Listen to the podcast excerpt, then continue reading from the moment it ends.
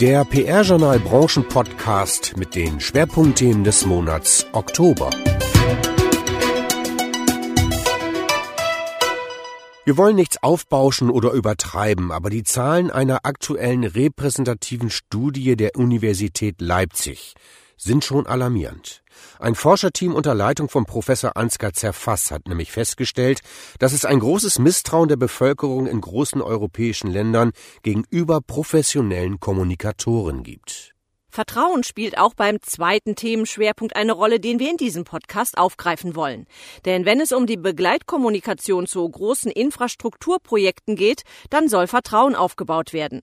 Über die besonderen Herausforderungen dieser Arbeit von Agenturen haben wir mit Hartwin Mörle gesprochen. Der Geschäftsführer der Frankfurter Kommunikationsagentur A&B One sagt, viel mehr Anforderung geht nicht. Und dann werfen wir noch einen Blick auf die Fortsetzung der Nachwuchskampagne Komm in die Agentur. Die Bemühungen der verschiedenen Branchenverbände, Nachwuchs für die Agenturwelt zu finden, geht ins dritte Jahr. Studie. Alarmierende Zahlen, Vertrauen in professionelle Kommunikation schwindet. Die repräsentative Trust in Communicators Studie erbrachte unter anderem die folgenden Ergebnisse. Das Vertrauen in Vorstände und andere Topmanager ist in Deutschland besonders gering. Annähernd jeder zweite Bundesbürger misstraut ihnen.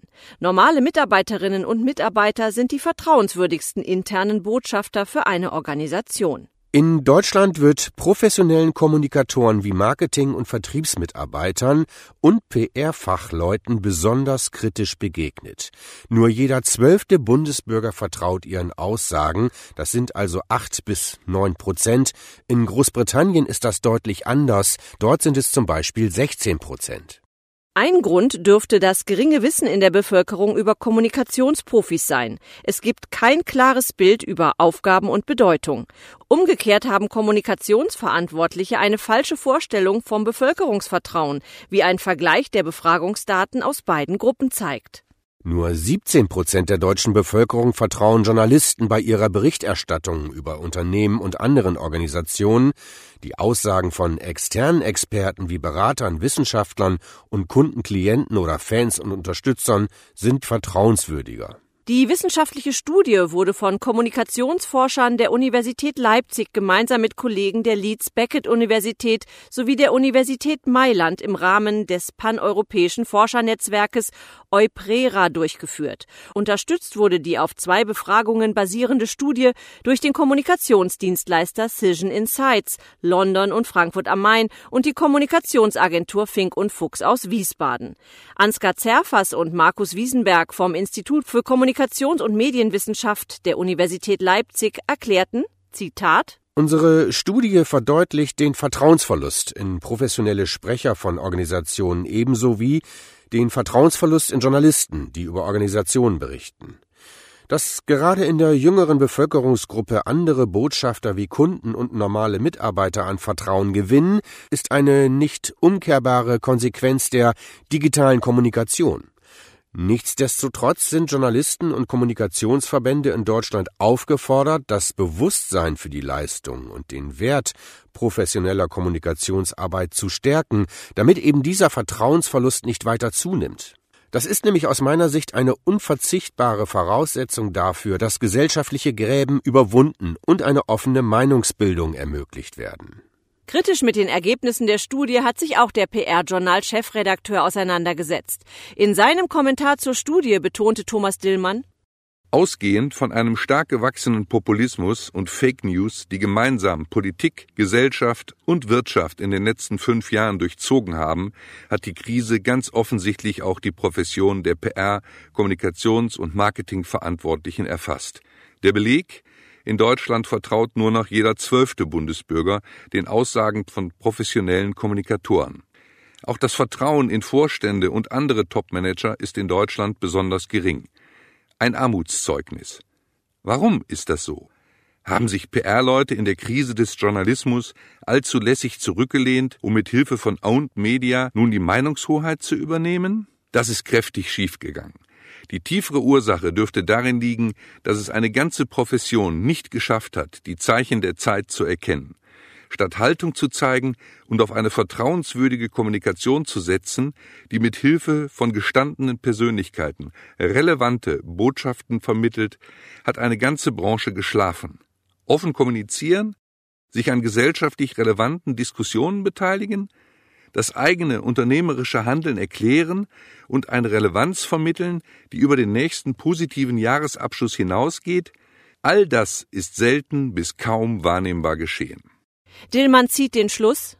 Führungskräfte und ihre Kommunikatorinnen und Kommunikatoren müssen endlich eine ihrer wichtigsten Aufgaben erfüllen. Sie müssen kommunizieren, vermitteln, Dialoge führen und sich nicht verstecken. Die Studie setzt ein deutliches Warnsignal. Ein Aussitzen oder einfach weitermachen wie bisher darf es nicht geben. Eine ganze Branche muss disziplinübergreifend an ihrem Selbsterhalt arbeiten. Andernfalls droht ein noch tieferer Absturz in die gesellschaftliche Bedeutungslosigkeit.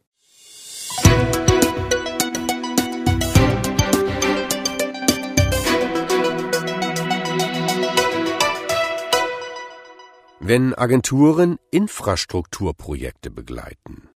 Infrastrukturprojekte wie der Bau oder Ausbau eines Flughafens erfordern heute nicht nur eine jahrelange präzise und vielschichtige Projektvorbereitung, sie sind zudem ohne eine nachhaltige Begleitkommunikation undenkbar. Ein im September im PR-Journal veröffentlichter Autorenbeitrag des Verantwortlichen für die Kommunikation zum Ausbau des Frankfurter Flughafens, Christian Engel, hat das deutlich gemacht. Das PR-Journal nimmt die Aussagen Engels zum Anlass, einmal nachzufragen, und zwar bei der betreuenden Agentur A&B One. Die Redaktion sprach mit Geschäftsführer Hartwin Mörle über die besonderen Herausforderungen für Agenturen bei der Begleitung eines solch großen Infrastrukturprojektes auf die Frage, wie die Agentur A&B One sich auf solche Aufgaben vorbereitet, antwortete Hartwin Mörle als Agentur müssen wir selbstverständlich nicht nur für unseren Kunden Fraport immer auf dem neuesten Stand sein über gesellschaftliche, wirtschaftliche oder politische Themen. Den Anspruch haben wir, den Anspruch haben unsere Mitarbeiter auch an sich selbst. Wir müssen das Bauprojekt als solches in seiner ganzen Komplexität verstehen. Vor allem müssen wir gemeinsam mit unseren Partnern auf der Kundenseite die kommunikativen Schätze entdecken und heben, die da drin stecken. Zum Beispiel begleiten wir die Spezialtaucher dabei, wie sie auf der Baustelle unter Wasser den Beton einbringen. Und parallel dazu erstellen wir vielleicht für den Kunden eine Risikoeinschätzung und geben ihm Empfehlungen über den kommunikativen Umgang mit Gegnern des Ausbaus, die im angrenzenden Wald kampieren. Aber das macht solche Projekte ja auch besonders reizvoll. Um möglichst allen Zielgruppen gerecht zu werden, verfolgt Fraport für die Kommunikation einen Multi-Stakeholder-Ansatz. Demnach sollen von den Menschen in der Region über die Passagiere und Mitarbeiter des Flughafens bis zu Shareholdern einerseits und den Bürgerinitiativen und organisierten Gegnern alle angesprochen werden. Das PR-Journal wollte wissen, ob das tatsächlich mit einer Story funktioniere oder ob der Flughafen und die Agenturen allen Gruppen eine andere Story erzählen. Natürlich nicht. Die Story zum Bau des Terminal 3 am Flughafen Frankfurt, die kommt aus einem Guss, und zwar für alle Zielgruppen. Dazu gehört selbstverständlich ein ganzes Set an Botschaften für sehr unterschiedliche Informationsbedarfe. Der wichtigste Kanal dafür ist inzwischen unser preisgekrönter Content Hub terminal3.info. Dort bereiten wir in Text, Ton, Bewegtbild, aber auch in Grafiken und Animationen die Highlights und die Besonderheiten des aktuellen Baugeschehens auf. Dort zeigen wir aber auch die Menschen, die an dem Projekt arbeiten. Damit vermitteln wir Information, Emotion und natürlich auch ein Stück Faszination. Für die verschiedenen Anforderungen in der Kommunikation bieten wir selbstverständlich auch sehr zielgruppenspezifische Informationen an, zum Beispiel für Journalisten, aber auch für Bürgerinitiativen, für Bauinteressierte oder schlicht Luftfahrtfans, die das Projekt einfach spannend finden. Fraport und A&B One haben derzeit ungefähr die Hälfte der geplanten Zusammenarbeit erreicht. Vier Jahre der gemeinsamen Kommunikation liegen aber noch vor den Partnern. Im Hinblick auf den postulierten Dreiklang Legitimation, Faszination, Identifikation fragte das PR-Journal nach dem erreichten Status. Noch einmal Hartwin Mörle. Der strategische Dreiklang ist natürlich kein Stufenprogramm, das nacheinander abgearbeitet wird. Diese drei Aspekte definieren den kommunikativen Korridor, in dem wir uns bewegen. Wir sind aktuell in einer Phase, in der wir in der Kommunikation mehr Gewicht auf die Faszination setzen, die von dem Bauprojekt selbst ausgeht. Dass Unternehmen und Institutionen, die vergleichbar öffentlichkeitsrelevante Projekte realisieren, gegenüber ihren kritischen Öffentlichkeiten legitimieren müssen, warum diese sinnvoll und notwendig sind, gilt grundsätzlich immer.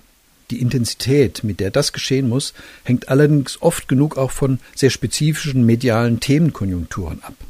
Wenn zum Beispiel über das Klima geredet wird, steht natürlich auch die Nachhaltigkeit eines solchen Projektes im Vordergrund des Interesses. Am Ende soll das Kommunikationsprojekt Terminal 3 natürlich auch zu einem Mehr an Identifikation insgesamt mit dem Airport Frankfurt führen.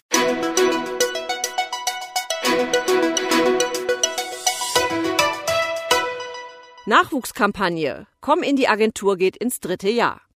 Die von den verschiedenen Agenturverbänden getragene Nachwuchskampagne Komm in die Agentur wird fortgesetzt. Lag der Schwerpunkt in den vergangenen beiden Jahren in der persönlichen Ansprache durch die Vermittlung von Kurzzeitpraktika, geht es künftig stärker um die digitale Ansprache der jungen Talente.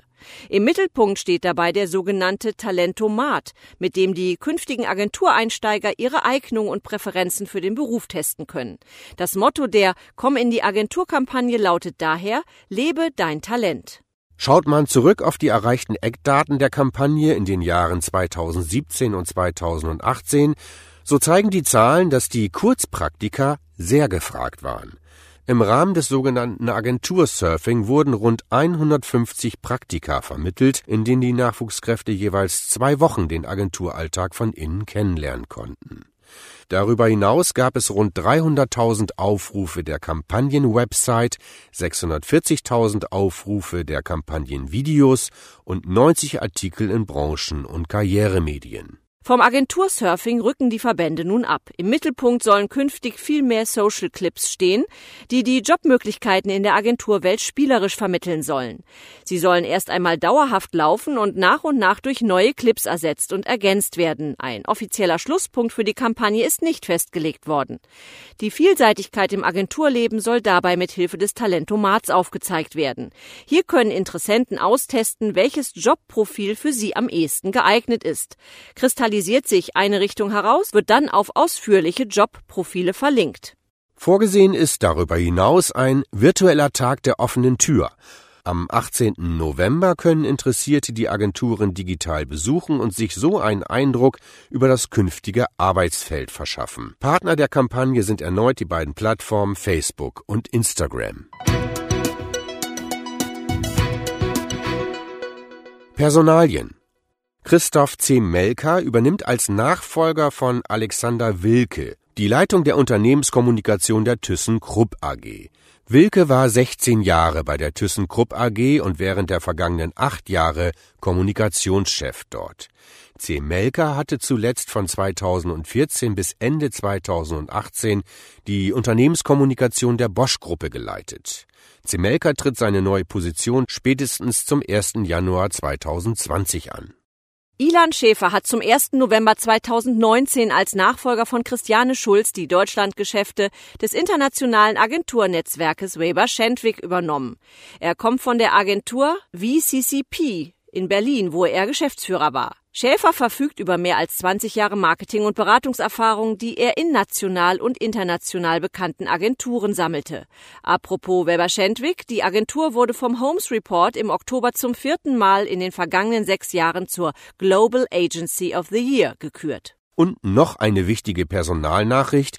Regierungssprecher Steffen Seibert ist nunmehr länger im Amt als alle seine Vorgänger seit 1949.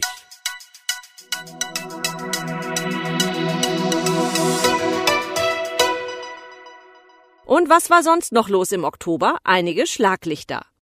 Hamburg Marketing gewinnt den PR Bild Award 2019. Mit dem Foto Elbphilharmonie im Nebel konnte sich der Vermarkter der hanseatischen Metropole gegen rund 600 Bewerbungen durchsetzen.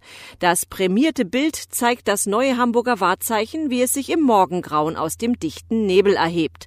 Das Foto überzeugte Jury und Öffentlichkeit gleichermaßen und erreichte das beste Gesamturteil. Fotografiert hat es Konstantin Beck. Unser Tipp, das Bild unbedingt im PR-Journal anschauen. Bereits zum 14. Mal verlieh die DPA-Tochter News Aktuell den PR Bild Award für herausragende Fotografie von Unternehmen, Organisationen und Agenturen. Rechte Pflichte Lösung, die neue Serie zum Thema PR Bilder. Das PR-Journal konnte die Hamburger Agentur Die Bildbeschaffer dafür gewinnen, im Rahmen einer Serie über strittige Fragen und Probleme in Sachen PR-Fotos und Rechte zu informieren. Die Bildbeschaffer sind spezialisiert auf Bildeinkauf, Recherchen, Rechteklärung, Verwaltung und dazugehörige Dienstleistungen und Seminare. Die erste Folge behandelte die Frage, was im Zusammenhang mit Eventfotografie und Personen im Bild erlaubt ist und was nicht. In der zweiten Folge geht es um Metadaten in PR-Fotos und warum sie ein wichtiger Bestandteil der Pressearbeit sein sollten. Orca Affairs kündigt Vervierfachung des Umsatzvolumens in 2019 an. Die Berliner Agentur Orca Affairs hat sich im Laufe des Jahres 2019 mehr als verdoppelt. Nach Angaben von Orca Affairs Chef Michael T. Schröder startete die Agentur zu Beginn des Jahres mit 15 Mitarbeiterinnen und Mitarbeitern. Mittlerweile sei man bei 36 angekommen. Der Grund? Zu Beginn des Jahres gewann Orca Affairs den Rahmenvertrag für Maßnahmen der Öffentlichkeit im Kaufhaus des Bundes. So seien die Auftragsbücher prall gefüllt und das Umsatzvolumen werde sich zum Jahresende sogar vervierfachen vervierfachen, kündigte der Agenturchef an. Und zum Schluss noch in eigener Sache einige statistische Ergebnisse. Im Oktober verzeichnete die Homepage des PR-Journals 33.209 Visits. Das macht im Tagesdurchschnitt 1.071 Besucher. Immer mehr nutzen die PR-Journalseiten auf Mobilgeräten wie Smartphones und Tablets. Im Oktober waren es 44,5 Prozent und das sind knapp 10 Prozent mehr als noch im September.